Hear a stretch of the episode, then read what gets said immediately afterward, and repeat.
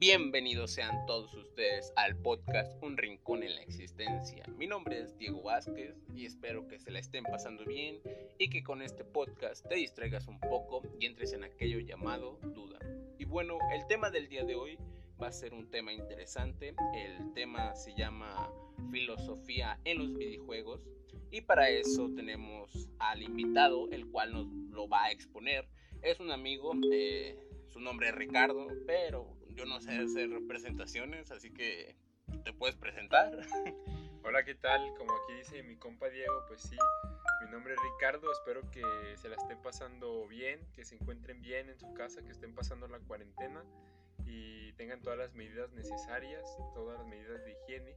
Espero aquí que mi amigo Diego sí las tenga, porque pues prácticamente es como mi vecino y pues no quiero que nos venga a infectar aquí la colonia espero que sí tenga su gel, su cubrebocas y no ande por ahí pisando charcos sucios por la calle. Sí, claro, este, he tenido el cuidado. ¿Y tú cómo has estado, Ricardo? He estado muy bien, muy bien. He estado cuidándome, pasando la cuarentena, haciendo ejercicio y comiendo bien. Bueno, es muy raro que yo le diga Ricardo, pero hay que mejor decirle Ricky, porque así se me quedó cuando pues apenas lo empecé a conocer, pero bueno, cuéntanos sobre el tema que vas a hablar el día de hoy, porque suena interesante, ya que una filosofía en los videojuegos, ¿cómo está eso? Ok, este, más que nada quiero explicar que esto es a través de la duda, eh, a la duda a través de, por parte de Descartes, lo que nos muestra las meditaciones metafísicas, a través de ello y más que nada también ver cómo, cómo pueden ayudar como una herramienta didáctica a que los alumnos comprendan más los temas, es decir, que un profesor que esté impartiendo clases en una preparatoria, que esté impartiendo clases en una universidad, se baje al contexto de los alumnos y muestre ejemplos de su clase a partir de los videojuegos. ¿Y cómo es ese tema? ¿Cómo se pueden eh, poner al nivel de los alumnos? Ok. Eh, te voy a platicar una experiencia, primeramente, en la cual pasé en este, este último semestre, que fueron las clases en línea. Se quitaron de presenciales, obviamente, por todo lo que está pasando. Y te puedo decir que ese profesor, el que nos, impactó, nos impartió didáctica de la filosofía, eh, nos enseñó, a, nos dio una clase, primeramente, en la cual nos dijo, en esta clase quiero que ustedes expongan lo que ustedes quieran, el tema que ustedes quieran. Relaciónenlo con la filosofía, pero es tema totalmente libre de lo que quieran exponer. Algunos expusieron del anime, otros expusieron de los videojuegos y todo eso.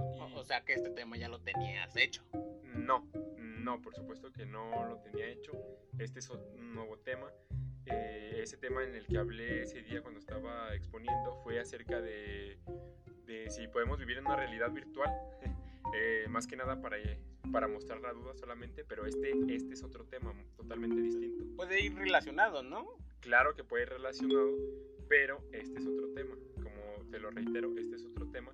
Y te puedo decir que, que ese ejemplo que te estoy dando acerca de la como herramienta didáctica es porque el profesor para bajarse al contexto de nosotros, nos pidió que hiciéramos eso. Entonces nos expusieron de anime, de videojuegos y de todo lo que quisieron, de moda, de muchas cosas. Y el profesor al final del semestre nos dijo, ¿sabe? ¿Recuerdan esa clase?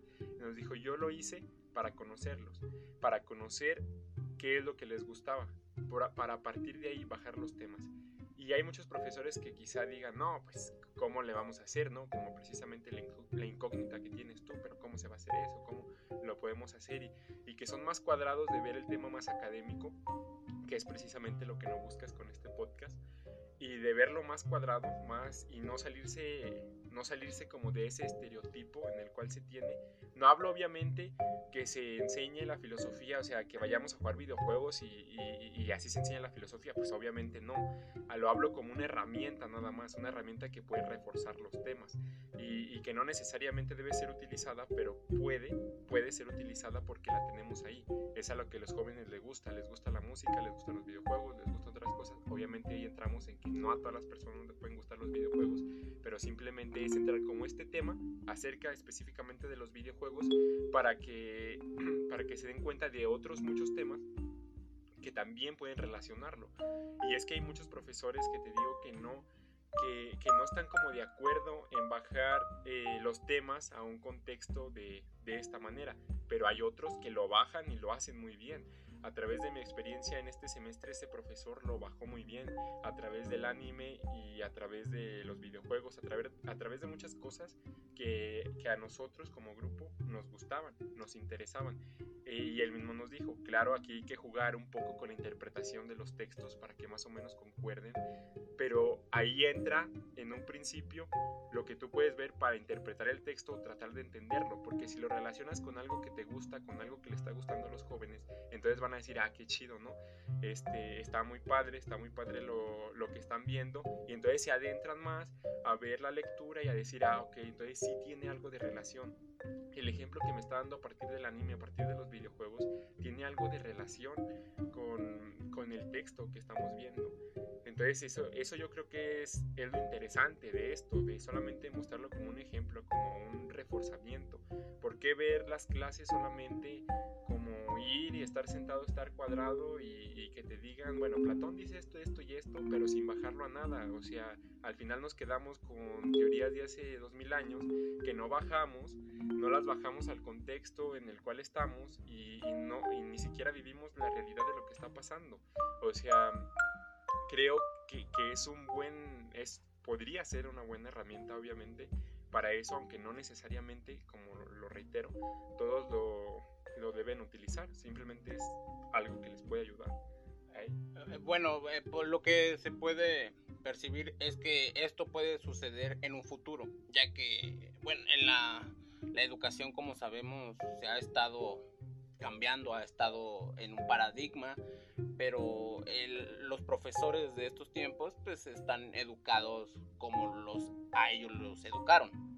Educan como a ellos los educaron en un cierto punto, pero a partir de como en estos cambios que hubo, por ejemplo, en la pandemia, pues obviamente eh, tuvieron que hacer un cambio, el cual pues a veces fue para algunos fue positivo, para otros fue casi negativo, pero pues tuvo que sacarle. Ahora, ¿cómo quedaría eso que tú dices, tú, eso que tú mencionas a partir de los videojuegos? ¿Cómo el alumno puede aprender? ¿Cómo el alumno puede adquirir un conocimiento? Ok, primero este, aclararte una cosa.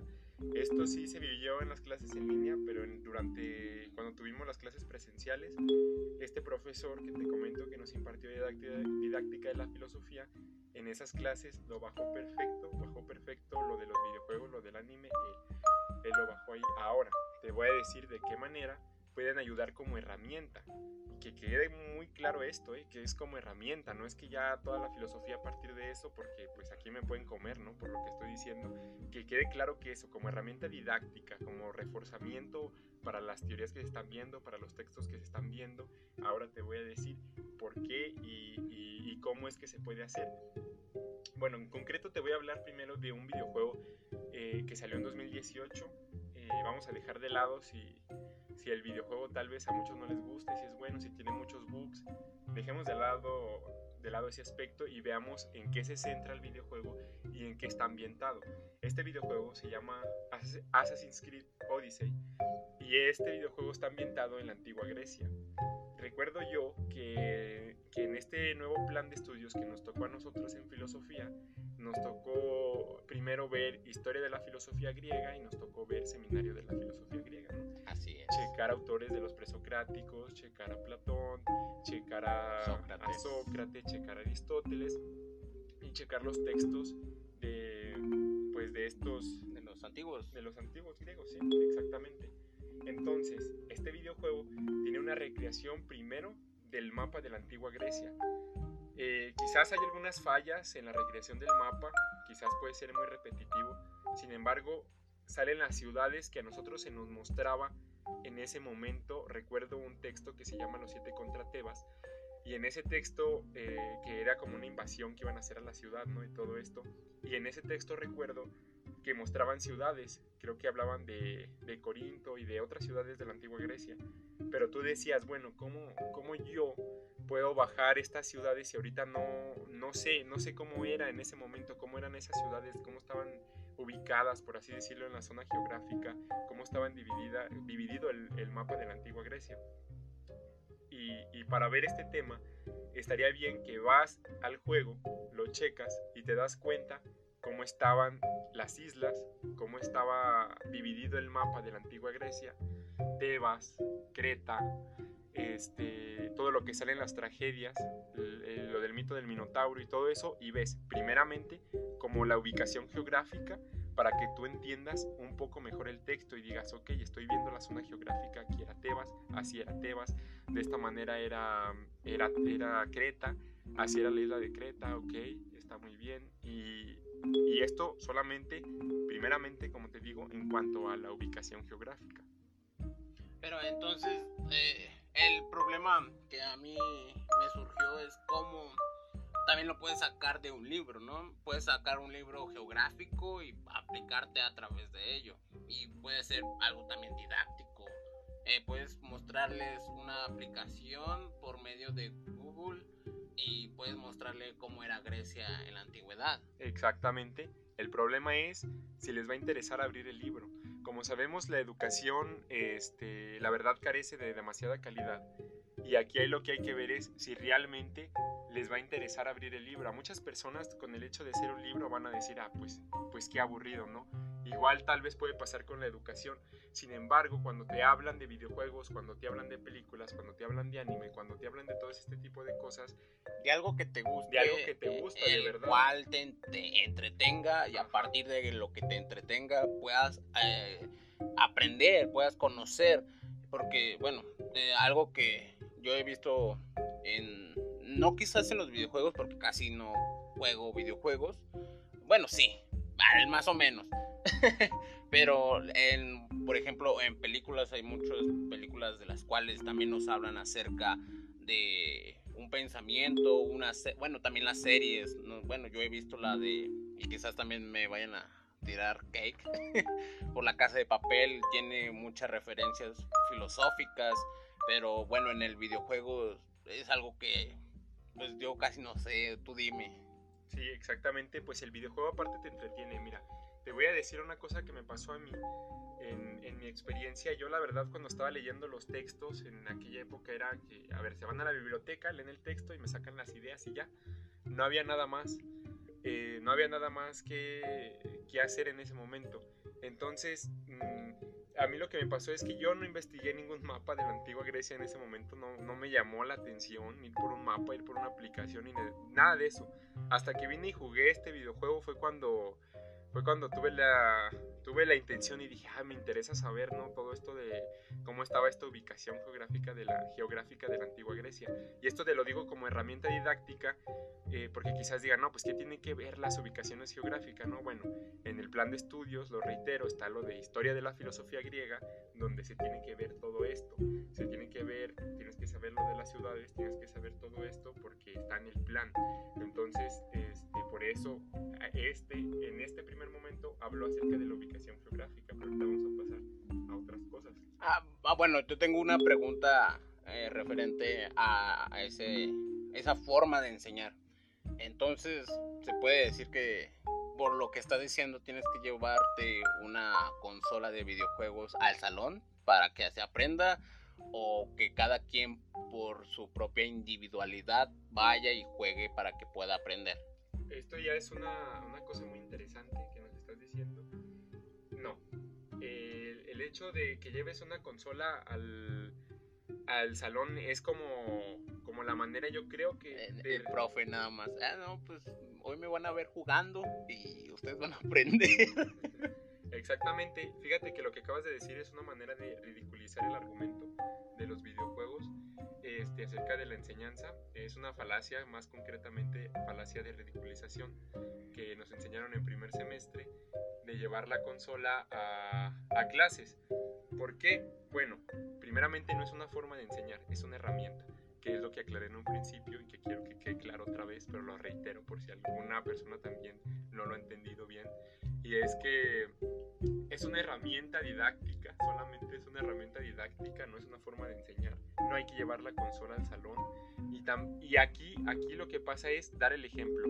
Tal vez algunas personas jugaron el videojuego, tal vez algunos lo hicieron, tal vez este, algunos otros no lo han hecho, tal vez a otros no les gustan los videojuegos, ¿no? Aquí el, el tema es poner como tema de entrada aquí que puede ser una herramienta.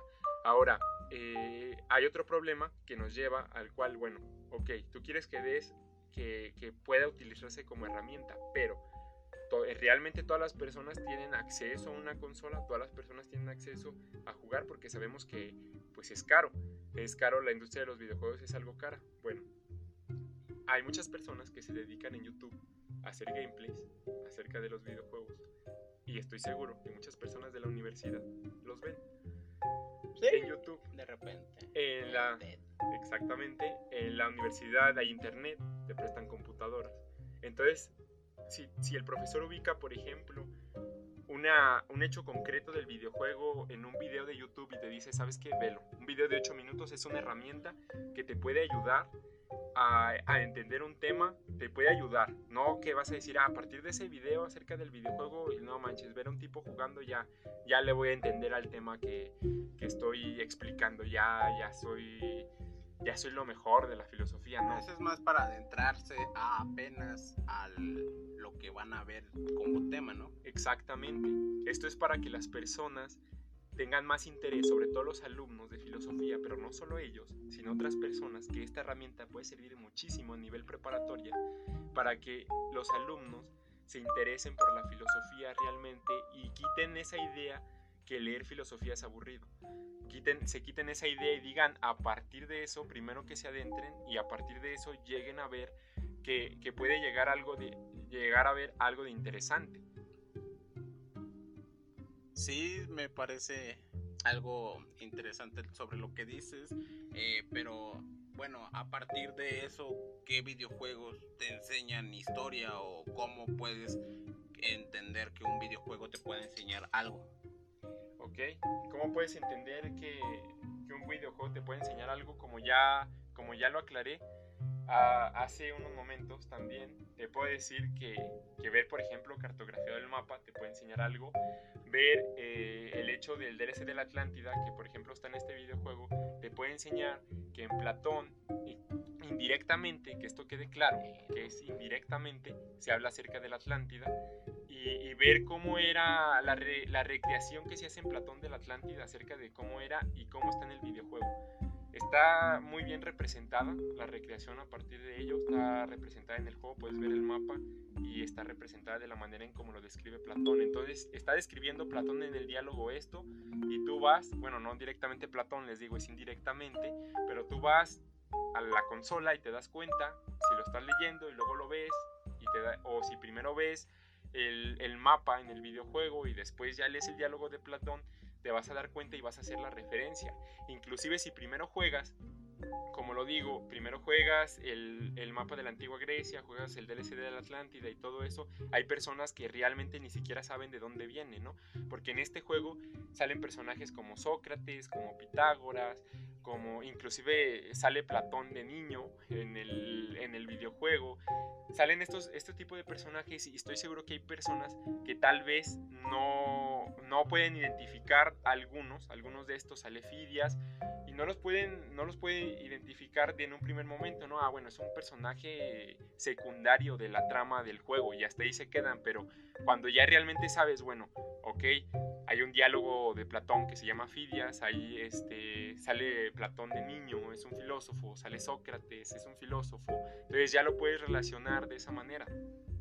Ahora ahí te va otra cosa que nos lleva a otro tema, este, con esto que nos dice es que tiene que ver cómo es que, que, puede llegar a enseñar, que más que nada es para dar ejemplos, utilizarlos como refuerzo, los ejemplos, no solo ir, porque si tú vas a, por ejemplo, un salón de prepa con 50 alumnos y les das un ejemplo de, un libro de literatura que quizás no han leído, porque realmente hay que ser sinceros, mucha gente aquí en el país no lee, no les gusta leer, no, no les llama la atención.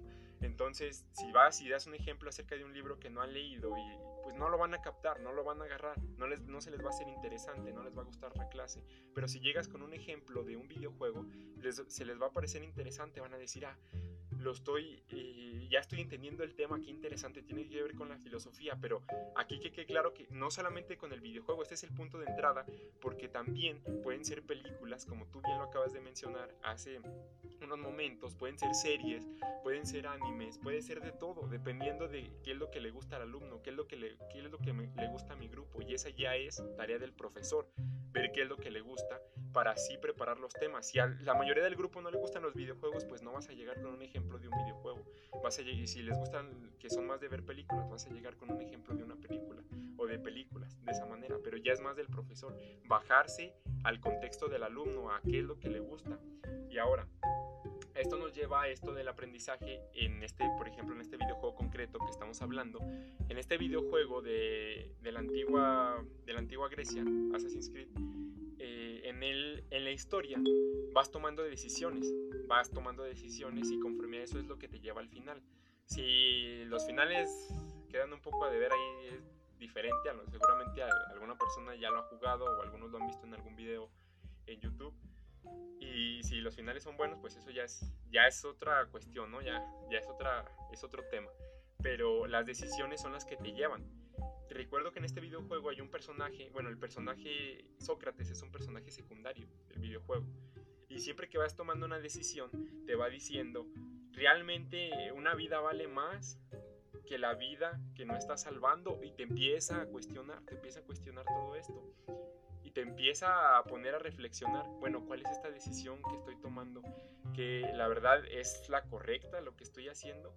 Y siempre le va dando la vuelta como sabemos que, que Sócrates en, en, los diálogos, ¿no? Como sabemos esto de la mayéutica, de estar siempre y siempre preguntando, pues así es como un personaje un poco, un poco molesto en el videojuego, hasta cierto momento llega a aparecer, pero muy interesante porque siempre te está cuestionando las decisiones que vas tomando.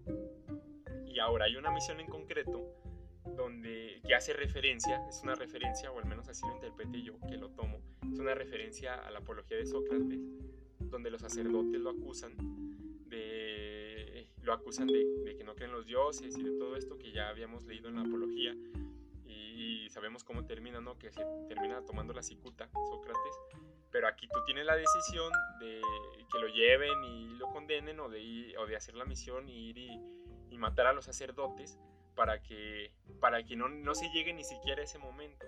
Pero ahí está otra referencia, y esta referencia que la acabo de ver a partir de lo que yo leí en filosofía, no lo hubiese captado si no hubiese leído, por ejemplo, la apología de Sócrates. Pero ahora que ya yo, yo la he leído, la puedo bajar los de la prepa y decirle, ¿se acuerdan de la referencia que está en Assassin's Creed, donde tienes que ir a matar a los sacerdotes para que Sócrates no se le culpe? Este, no se le culpe y quitarle los cargos en su contra, porque también los tienes que robar, eliminarlos se acuerdan de esa misión y ya, pues algunos pueden decir, ah, sí, yo la jugué. Y ahí es donde ya está relacionando el tema eh, con esto de, Sócrates. Y ahora, este, si me lo permites, que ahorita me estoy claro, No, claro, este es tu podcast para que puedas fluir como tú quieras. Ok, no, pues muchas gracias. Este, si me lo permites, te puedo decir que aquí es donde entramos a lo que te digo que lo, lo relaciono con Descartes también. Es lo que te iba a preguntar. No, no solamente quiero, quiero decir que, que las personas duden de, de todo, que, que, duden de la pared y de todas esas cosas, no, porque pues los escépticos al otro día se levantan y se dan el tope con la pared, ¿no? Como nos dijo una vez un profesor, pues no van a poder atravesar la pared porque pues es su realidad. Pero simplemente quiero que sí duden de ciertas cosas que a veces nos informan o de ciertas cosas que pasan en la realidad. Quedar marcada esa duda solamente. ¿Por qué? Ahí les va lo que, lo que pasa, por ejemplo, en este videojuego, que te hace, que te hace tener, eh, que te hace decir, bueno, ¿será posible que eso esté pasando en ese momento también? Si la idea a alguien se le ocurrió para plasmarla en un videojuego, ¿será posible que también se les haya ocurrido en la realidad? A ver, no quiero decir con esto que estoy afirmando que está pasando. Lo único que quiero es que las personas empiecen con la duda acerca de ello y se lo cuestionen, investiguen y digan, ah, puede ser que sí o puede ser que no. Pero a través de la investigación y que duden, a ver, me estás informando de esto, me estás diciendo de esto, yo voy a dudar en un principio eh, acerca de ello y voy a ir. ¿Por qué? Bueno, les voy a decir que en este juego hay una, se, se basa, está ubicada en la guerra del Peloponeso, donde Esparta está en guerra contra Atenas. Están en constante guerra. Esto ya es después de, de lo de la invasión persa y de lo de la guerra de, la, de las Termópilas. Y ya, ya mucho después de ello, donde el personaje principal, o puede ser la mujer o puede ser un hombre, que es Cassandra o Alexios, y es este es, la, es el nieto de, o nieta de, de Leónidas. Ahora, eh, les puedo decir que, eh, que en este juego este, estos datos son importantes porque a partir de ello se forja una sociedad secreta que se llama el culto de Cosmos. Esta sociedad secreta manipula todo. Manipula políticos, manipula gobernantes, manipula generales de la guerra, manipula reyes, manipula líderes, manipula gente en el aspecto del arte, mm, manipula de todo, de todo, de todo están implicadas en esta sociedad oculta. Hay unas personas que solamente ven la guerra, bueno, ¿por qué Esparta no gana la guerra en el juego si, si son más feroces los guerreros de Esparta, si están a las puertas de, de Atenas, por ejemplo? ¿Por qué? Bueno, porque al culto de, de Cosmos no le conviene, no le conviene que, que gane que gane Esparta la guerra. ¿Por qué? Porque pues ellos están beneficiando con las riquezas de lo que está pasando en la guerra. Ellos están beneficiando con eso. Y con esto quiero que entre la duda porque eh, ¿quién nos hace pensar? ¿Quién nos hace pensar que eso no puede suceder en la realidad? En la realidad. En las sociedades actuales, en las sociedades de la Primera Guerra Mundial que estaban, Segunda Guerra Mundial, ¿quién nos puede decir que no? Bueno, haciendo una investigación acerca de esto, un pequeño dato que les puedo proporcionar es que mm, eh, encontrándome yo con cierta información acerca de un investigador que es muy bueno, cual se llama Gran Misterio, se lo recomiendo para que vayan a su canal, que lo vean, es un canal de YouTube, es muy buen canal, es una persona que investiga demasiado acerca de la mitología, acerca de muchas cosas. Hace muy buenas investigaciones. Yo me quedo corto ante sus investigaciones, ante las investigaciones que tiene él. Y, con él me di cuenta en un video en el cual es una investigación de él, una investigación bien, bien fundamentada, cómo las empresas Rockefeller, las empresas de los Rothschild, me parece también, y de los Morgan, le vendían las armas a los dos bandos en la Segunda Guerra Mundial, a los nazis y a, los aliados, a los dos, porque controlaban todo, entonces les vendían las armas a los dos y era lo que les convenía, esos millonarios. Entonces, ¿quién nos hace pensar que no hay un grupo también de millonarios que hacen esto? De gente del espectáculo, de políticos, de títeres que tienen eh, en los gobiernos. ¿Quién nos hace pensar que no es así? Y yo no les quiero decir que lo es, que quiero una pregunta, una pregunta que te puedo hacer es, ¿tú qué opinas o cuál es tu pensamiento sobre eh, quién gobierna o quién manda, por ejemplo, eh, en este país o en Estados Unidos? Vamos a Estados Unidos. ¿Por qué? Porque ahí se trabajan los, los CEOs más grandes, por ejemplo, el CEO de Facebook, el de Twitter y este Elon Musk, Jeff Bezos, ¿Quién manda? Eh, ¿Son ellos, los CEOs o Donald Trump? A partir de lo que tú me estás diciendo. Ok. Yo creo que, que no, no se demarca entre si son, son ellos o Donald Trump. Y para mí, quien manda en el mundo es el dinero, en cualquier gobierno. No, por eso, por eso te digo. Los CEOs, como por ejemplo Jeff Bezos, tiene la mayor cantidad de dinero por el hecho de que es dueño de demasiadas marcas de las cuales nosotros vemos muy reflejadas aquí en México y es por eso que te digo, eh, el dinero es de Jeff Bezos, entonces a partir de eso, de lo que me está diciendo, el, eh, si manda el dinero, entonces por tanto puede mandar Jeff Bezos y no puede mandar Donald Trump. es algo que también pasó, bueno, eh, también manejo Twitter y en el Twitter este Donald Trump estaba subiendo noticias falsas, algo llamado las fake news, y lo que hacía el CEO de, Twitter pues era cancelar a, a, Donald Trump. Imagínense cancelar a un presidente, el borrar su contenido por las fake news, pues entonces ustedes en qué papel se ponen, en qué punto eh, está mandando o qué punto manda más en un país. Exactamente, y si te fijas, antes de eso quiero primero aclararte una cosa. Esto ya nos está llevando a un problema de la realidad, un problema que quizás tiene que ver con la filosofía y a partir de qué? A partir de un videojuego.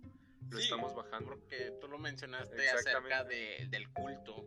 Del culto de, de Cosmos que sale en ese videojuego y a partir de eso, si te fijas, lo estamos bajando ya. Entonces ahí se refleja claramente que puede funcionar como una herramienta. Ahora, te puedo decir que, ok, esas son personas que, que tal vez sí salgan en revistas, ¿no? Como la revista Forbes, ¿no? Donde se mencionan los, las personas más ricas de todo, de todo el mundo. Pero hay un problema aquí. Eh, las personas más ricas no son las que salen en esa revista, tengo la creencia yo. Porque quienes tienen más dinero y más poder en todo el mundo son estas familias, Rockefeller, Rothschild y Morgan. Estas familias controlan los bancos, controla, controlan el dinero, ahora sí, por así decirlo, no es cuántos millones tengan. Es como los Borgia y los Medici ah, exactamente. la Edad Media. Exactamente, de igual forma. Si tú quieres hablar mal de una persona de estas en un medio de comunicación, la persona literalmente puede hacer, ¿sabes qué? yo la compro porque yo soy quien muevo el dinero, yo soy quien lo decido, soy el dueño del banco. Tengo todo el dinero que quieras para el que le pongan el precio que quieran, porque yo con las cifras que tengo, aunque el dinero no exista físicamente, yo las puedo elevar digitalmente y comprar la empresa que a mí me da la gana. Entonces pueden comprar empresas de revistas, empresas de todo eso y, adiós. Ya no puedes este, hacer nada, ni, ni poner nada, ni ni estar criticando algo acerca de eso y ni siquiera te dan la oportunidad de pensarlo. ¿Por qué? Porque los medios te bombardean con que esto que yo estoy diciendo puede ser a lo que le llaman muchas veces los Illuminati, ¿no? Y eh, que le llaman así, ¿por qué? Para ridiculizar esto precisamente, para ridiculizar que la gente empiece a dudar y empiece a darse cuenta de qué es realmente lo que está pasando. Lo ridiculizan con qué cosas bueno, con que tienen, que son lagartos y que son aliens y cosas así, ¿no? Que ridiculizan esto. Pero lo cierto es que ahí están los hechos, son los dueños del banco. ¿Qué domina el mundo? El dinero. Son los dueños del banco, son ellos. Entonces, más que, más que estas personas, esta persona que tú me mencionas, yo creo más bien que son estas personas, estas familias como tal, eh, las que más bien son, que, es una creencia muy propia, espero que no me maten por esto, lo bueno que son pláticas mundanas aquí en no tan mundanas, aquí hay una reflexión para las, las personas que los escuchan. Bueno, hay, hay una reflexión, pero pero lo bueno que no es tan, tan así académico, ¿no? Porque por lo mismo del, del miedo que, que, se tiene acerca de la ridiculización que se, le, se les hace a este tipo de creencias o este tipo de, de argumentos, pues tú te, a ti te da miedo plasmarlo en un ensayo, plasmarlo así, porque pues obviamente está como dogmatizado que eso no puede ser, simplemente no puede ser, y es porque así no lo hacen creer, que no puede ser así de esa manera.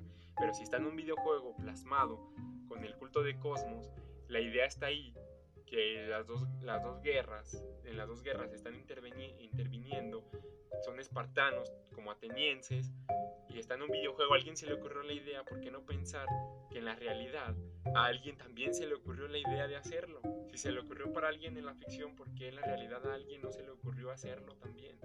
Puede ser también, y puede ser que a estas, a estas familias se les haya ocurrido en un hecho concreto que puede ser después de las guerras mundiales, cuando se dieron cuenta que podían venderle armas a los dos bandos, tenían este, todo el petróleo para ellos y, todos los recursos naturales, entonces se dieron cuenta, bueno, esto es lo que necesitan los países, pero nosotros somos dueños de todo esto, entonces pues podemos hacer lo que se nos venga en gana, podemos hacer lo que se nos venga en gana absolutamente, controlar a los políticos, poner este, ciertas cosas para destabilizar, desestabilizar los países, por ejemplo, latinoamericanos. Bueno, también, también esa sería la, la otra cuestión. Eh, ¿En verdad mandan a todo el mundo o solamente a varios países o varios sectores del mundo? Porque, bueno, al menos en China, por ejemplo, China es muy se reserva muchas cosas, por, es por eso que nos dimos cuenta tarde de todo esto del virus. Eh, Corea del Norte, pues, este compa que no, no deja entrar ni salir a nadie de su país. Entonces, ese es el punto. Eh, controlan a todo el mundo o a una cierta parte de los que se dejan controlar. aquí hay que darse cuenta en los detalles y, yo, bueno, como te digo, pues no, afirmando, ¿no? Que, de hecho lo controle. Yo tengo la creencia en, en primer momento. A partir de tu creencia, puedes decir, creo que... Sí, bueno, yo creo que, que no, que, que hay que darse cuenta en los detalles. Y es, a ver, ¿qué empresas están relacionadas con qué país?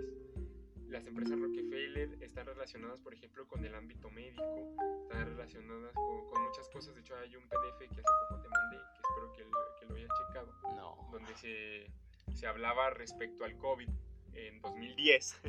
no sé por qué se hablaba respecto al COVID. Pero es que ya existía el SARS-CoV-1. Ajá, sí, solamente que en ese texto se muestran las fases de la epidemia y, y de todo eso. Y no sé por qué se mostraban, ¿no? Eh, en 2010 firmado por la empresa Rockefeller. Está, está en inglés, no lo he checado bien, este, porque pues no es inglés, pero ahí está firmado con la empresa Rockefeller. Está, así están las fases y también está, este, y también hay otras cosas de ver qué, qué es lo que, lo que relaciona a, este tipo de millonarios, por ejemplo, podemos ver que en la, en la, revista Forbes no aparece. Por más que tú lo busques, no va a aparecer ningún Rockefeller, ningún Rothschild, porque va a aparecer Bill Gates o va a aparecer otra persona que, que son millonarios de abajo. Son millonarios que todavía se rigen ante esto, pero es que ellos no, no tienen, no se rigen ante nada. Ellos no se rigen ante ningún país, no se rigen ante nada. Se, solamente son, pues son quienes mueven el dinero de esa manera. Entonces hay que ver a partir de las empresas que ellos tienen ver cuáles países les compran armas, por ejemplo. ¿Quién les compra armas? ¿Estados Unidos? ¿Quién les compra armas? ¿China? ¿Quién les compra armas? Pero Estados Unidos arma sus armas, sus propias armas. Eso, ah, eso es lo que te dicen, pero para hacer las armas hay que buscar recursos naturales para acerca de, de llevar eso y poderlas fabricar. Ahora, ¿qué empresa es el que financia a eso me refiero ah, más bien. Ah, bueno. ¿Qué empresa, exactamente. ¿Qué empresa es la, la que, la, la, que financia al, al, a Estados Unidos para hacer las armas? Ahí sí fue un error porque cuando las vendían, por ejemplo, fue en la Segunda Guerra Mundial. Pero acá es qué empresas están financiando las armas en Estados Unidos, qué empresas están financiando las armas en China. Y es que, por ejemplo, con, pues, con los avances que ha tenido la humanidad en la civilización, es muy tonto que se siga dando tanto, tanto dinero y tantos recursos a armas armamentos, inclusive armamento nuclear que puede deshacer una ciudad o, o, extinguir hasta la propia humanidad. Diciéndolo así, pues sí, lo puede provocar. Realmente el armamento nuclear puede provocar eso. ¿Y por qué lo siguen financiando? ¿Por qué seguirlo haciendo? Bueno, pues porque este tipo de millonarios... No, se supone que hicieron un trato, el cual dijeron que ya se iba a hacer la paz, entre paréntesis, y que se iba a dejar de hacer bombas nucleares por el beneficio de pues, no destruirnos a nosotros mismos. Pero es ahí donde pues, eh, creo que fue Arabia Saudita o la India los que se salieron de ese contrato. Y ahí está, la, ahí está precisamente la clave de lo que estoy diciendo, de lo que me estás comentando. La duda está eh, en primeramente en saber si, si realmente puede haber unas personas que estén así. Y la duda también está en realmente es verdad lo que me están diciendo. Es una fuente fiable.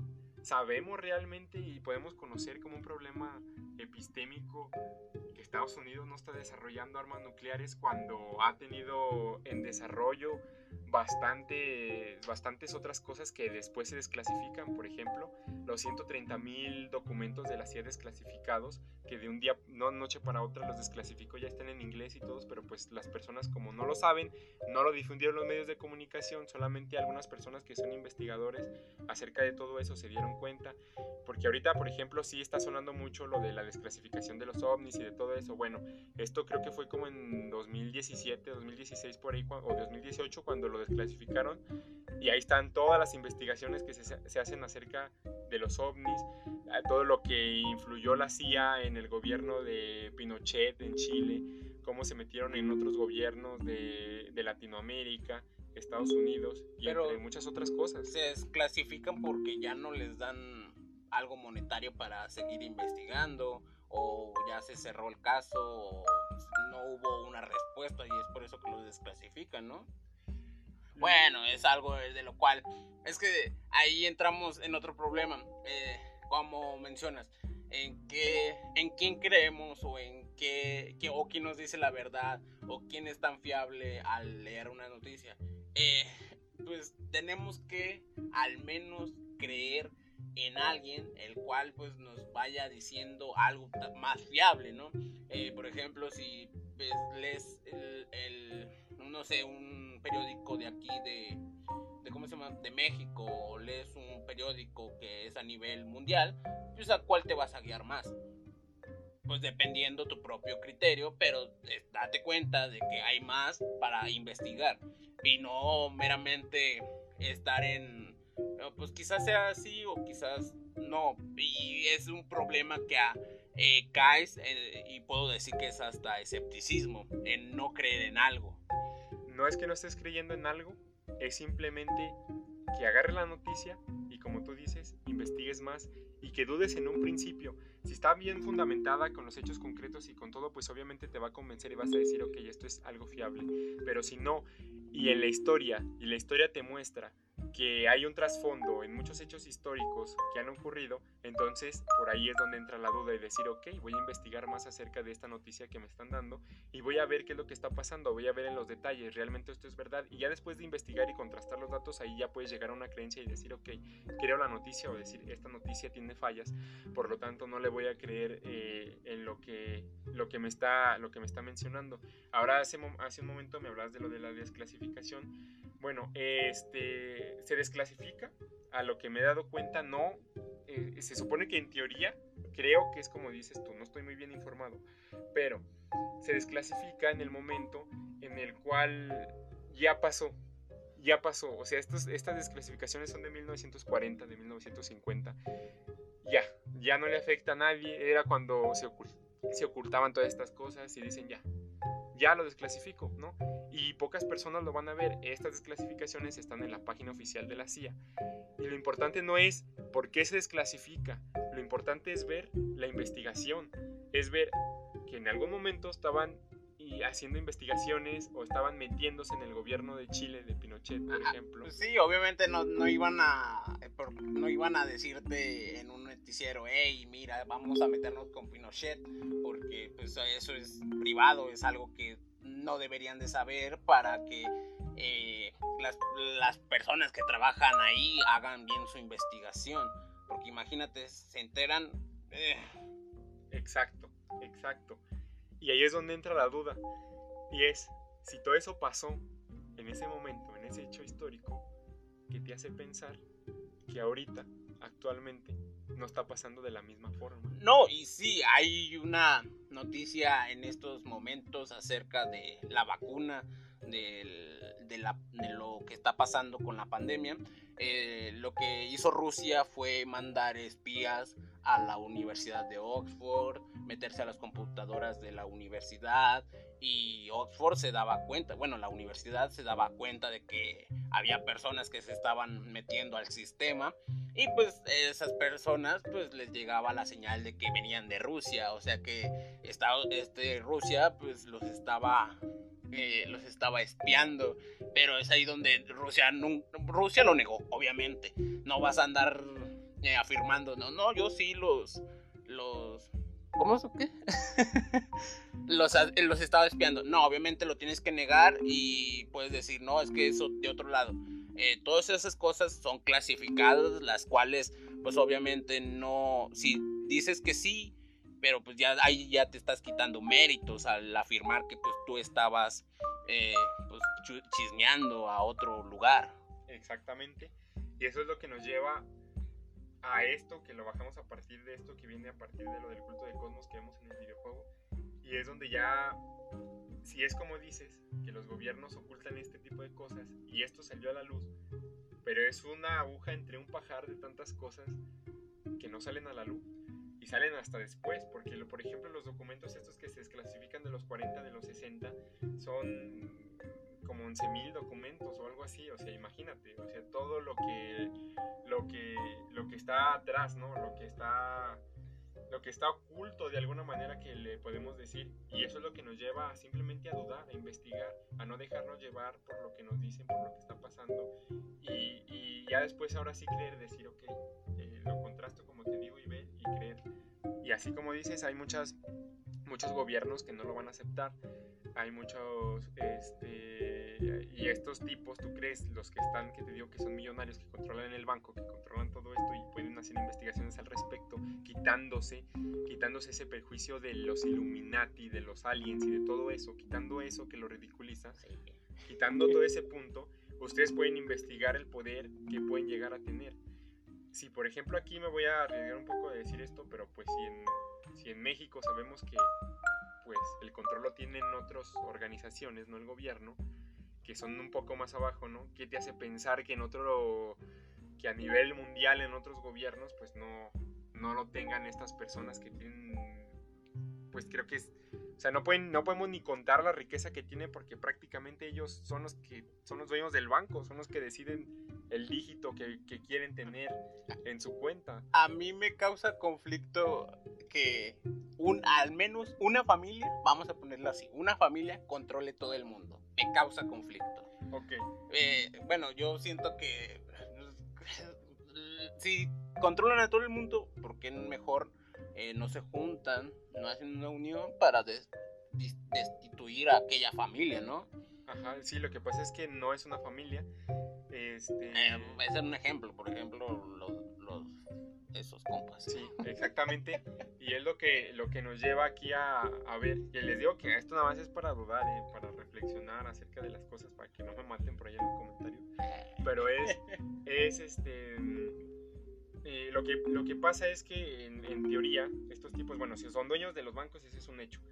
Pero son muchas familias que están unidas en una organización. Y es ahí donde yo te hablo de esto del culto de cosmos en el videojuego, que sale porque ahí también es una organización a más pequeña escala de lo que podría pasar realmente en la realidad. Son unas familias, te causa conflicto el cómo sería que controlaran y te puedo decir que, que bueno, a ti, a ti eso es lo que te entra en, en conflicto, ¿no? Pero, pero el dinero, recordemos que fue como empezó el podcast, es quien gobierna realmente los lugares. Y no es como tal que, por ejemplo, las familias sean, o sea, son las que están en esta organización en teoría, pero no es que, que como tal llegue y dicte así en un estilo dictador, no. Simplemente son ellos los que manejan los dígitos de los bancos y de todo eso y de cómo se rige el mundo a partir de eso. No es que, por ejemplo, llegue un político, para, para que se entienda un poco más, que llegue un político y a ese político le digan, ¿sabes qué? Así al estilo Hitler, ¿no? Aquí te tienes que, a- por es que tenemos estos ideales, tenemos esto y lo tienes que hacer. No, simplemente a partir de las cifras que ellos tienen, a partir de las cifras que pueden mover, a partir de la bolsa, como por ejemplo lo que pasó sin, sin mucha explicación, que también no sé, no estoy muy informado al respecto, si alguien sabe de economía y ya ha visto a partir de la historia, pues no lo puede proporcionar en los comentarios, pero lo que pasó en la Gran Depresión en los 30, no de un día para otro, y, y cosas así porque ellos manipulan, el, manipulan las cifras de los bancos, y no es que te vayan a decir, ¿sabes qué? Eh, ellos están manipulando las cifras de los bancos, ¿no? O sea, no te lo van a decir. Ah, Obviamente. lo, lo van a negar. Lo van a negar exactamente. Pero es ellos lo pueden hacer porque son los dueños. Eh, a ver, otra pregunta. ¿Crees que sean como un culto lo que hacen ellos? No. No, definitivamente no. Aquí se hace con el ejemplo del videojuego del culto de Cosmos. No, pero ha habido cultos, ¿no? Ha habido cultos, ha habido cultos, pero no. Yo, en mi creencia, no. No creo. Creo que es una organización en la cual tienen sus reuniones para, para checar las finanzas, para checar qué es lo que se puede hacer, qué movimiento financiero van a hacer ahora en el mundo para que se mueva, cuál es su siguiente movida, cuál es su siguiente estrategia, qué van a, qué van a financiar, las armas a China, las armas a Estados Unidos, le van a financiar a la medicina, al ámbito médico, van a financiar los laboratorios donde se manipula genéticamente este, los virus, no, perdón, los virus, no, donde se manipu- hay manipulaciones genéticas de animales y de cosas así, o porque pues, el virus hay que saber que no es ADN, es ARN. Entonces, donde hay manipulaciones genéticas de eso, ¿qué es lo que van a qué es lo que van a financiar? Yo creo que hay reuniones de este tipo y, se puede constatar, por ejemplo, con la reunión que se le denomina, por ejemplo, el Club Bilderberg. Bilderberg. Disculpen mi pronunciación en inglés tan mala, pero es Y esa institución que hace. se pueden constatar. Ah, simplemente hacen reuniones, pero no sale otra cosa. Hacen reuniones de estos millonarios, se juntan y es como si fuera una fiesta, ¿no? Pero ahí, ahí es donde podrían platicar acerca de qué es lo que van a financiar, cuál movimiento bancario van a hacer, etcétera, etcétera. Este, no creo que sea así como que dicen que van a sacrificar un niño, ¿no? Que hagan, o, o que sean un culto religioso y todo eso. Yo creo que van más allá inclusive del, de las creencias, de la religión, de las personas y de todo eso, yo creo que es algo que va más allá y que más que nada se rige más por el dinero, por el sistema capitalista en este caso, por el dinero. Otra pregunta, ¿crees que la religión esté influida en esas familias? Sí, sí, también la religión seguramente está financiada por ellos, el Vaticano, por ejemplo, para verlo puedes ver que hay muchas hay muchos secretos ¿no? que, que se mencionan en el Vaticano y ahí en yo creo, tengo la creencia de que también puede ser financiado, ¿por qué no? El Vaticano por, la, por estas familias. ¿Para qué? Bueno, entre las personas estén controladas, ya, ya lo diría Maquiavelo, ¿no? En su libro, si hay una persona como él lo pensó en aquellas épocas que pues personas en un conjunto de una familia no lo hayan pensado para llevarlo a la práctica. Sí, los Medici y los Borgia. Exactamente. Tuvieron el papado. Exactamente, entonces, este, yo creo que que sí, que sí de alguna manera sí los pueden, sí los pueden financiar porque el pueblo o las personas lo que quieren hacer o lo que, lo que provocan es que precisamente estén, estén distraídas en otras cosas, estén haciendo otras cosas en vez de, por ejemplo, dudar, porque si empieza una persona a parecerles incómoda, como de hecho es la filosofía, porque la filosofía te lleva a reflexionar, bueno, y si esto es esto, quizás esto puede ser así, quizás esto puede ser así. Bueno, yo creo que compartes ese sentimiento que te lleva y te lleva a cuestionar las cosas y eso es incómodo. De hecho, pues tú ves toda, toda la tierra, ¿no? Que se le echa la carga de filosofía por lo mismo. Y yo creo que es por lo mismo, o sea, es la idea que quieren mostrar para que las personas de alguna manera no despierten, por así decirlo, y seguirlas manipulando eh, en ese aspecto. Ah, una pregunta que te podría hacer ¿Y crees que la filosofía o la ciencia pueden abrir el conocimiento de las personas o simplemente la filosofía? Mm, yo creo que sí. Más que nada, ya ves que cómo es de complicado el término ciencia, las, áreas, las áreas de conocimiento en las cuales son como la medicina y todo eso, yo creo que sí puede abrir, puede abrir la reflexión de las personas eh, ahorita pues está muy reciente, ¿no? Lo del aborto que ahorita no me voy a meter, pero yo creo que si las personas conocieran este... El por qué debería ser... Eh, en el ámbito médico. Si conocieran en el ámbito médico cómo es realmente cómo se desarrolla un feto, eh, de esa manera pueden llegar a la reflexión y decir, pero si te fijas, los argumentos en contra recaen siempre al final en Dios, y es lo que te lleva. Entonces, a partir del aprendizaje de lo que tengas en la medicina, te puede llevar a, esa reflexión de decir, ok, entonces el aborto debe despenalizarse en el país. Es lo que te puede llevar, la reflexión en la filosofía también te lo puede llevar, el ejercicio y el deporte te pueden llevar a que la comida chatarra te hace daño, a que, a que el sistema inmunológico puede ser más fuerte para ti. Si te alimentas bien, si haces deporte. Indirectos al Diego. Y, e inclusive, no, pero por eso ya te estoy llevando a hacer deporte. E, inclusive puede fortalecer tu sistema inmunológico y quizás no afectaría tanto ahorita el virus del, este virus del, del COVID-19, no afectaría tanto si las personas tuvieran una buena alimentación y estuvieran educadas en ese aspecto, en el ámbito físico, en el ámbito del deporte y en todo ello.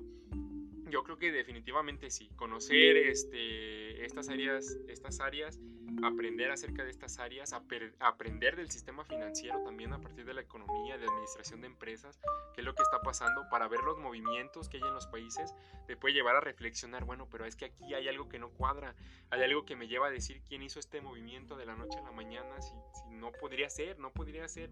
Hay que tener un pensamiento crítico ante las situaciones, ante lo que te enseñan, ante lo que tú propiamente ves ¿Para qué? Para que puedas ver, eh, es que me cuesta decir una realidad.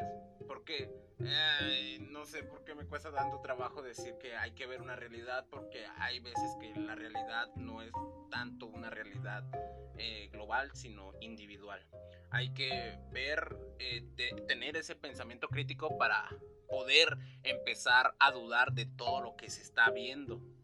Exactamente, de esa manera este, hay que ver, eh, hay que tener un pensamiento crítico, hay que, hay que reflexionar acerca de lo que está pasando en el mundo, no quedarnos con la teoría, no quedarnos con lo que nos enseñan y, e ir a constatar en la realidad qué es lo que está pasando realmente. Por un lado nos pueden estar bombardeando con una información, con noticias y con todo ello, pero ¿qué está pasando realmente? ¿Por qué no ir a constatarlo en la realidad? Y realmente es así como nos lo están mostrando, realmente es como nos lo están mostrando los medios, como nos lo está mostrando cierta área porque pues sabemos que en las áreas de conocimiento, mal llamadas, bueno, llamadas o mal llamadas ciencias, eh, podemos decir los horóscopos. Que, que hay que hay muchas ha habido muchas fallas y han, han, cambiado ciertos paradigmas en estas ciencias y, y, y este y ya solamente eso, que tengan un pensamiento crítico, que sea la duda. Y por ejemplo aquí con los, pues con los videojuegos, eh, esto nos llevó el videojuego a, este problema. Y es ahí donde entra el ejemplo de los videojuegos en la filosofía.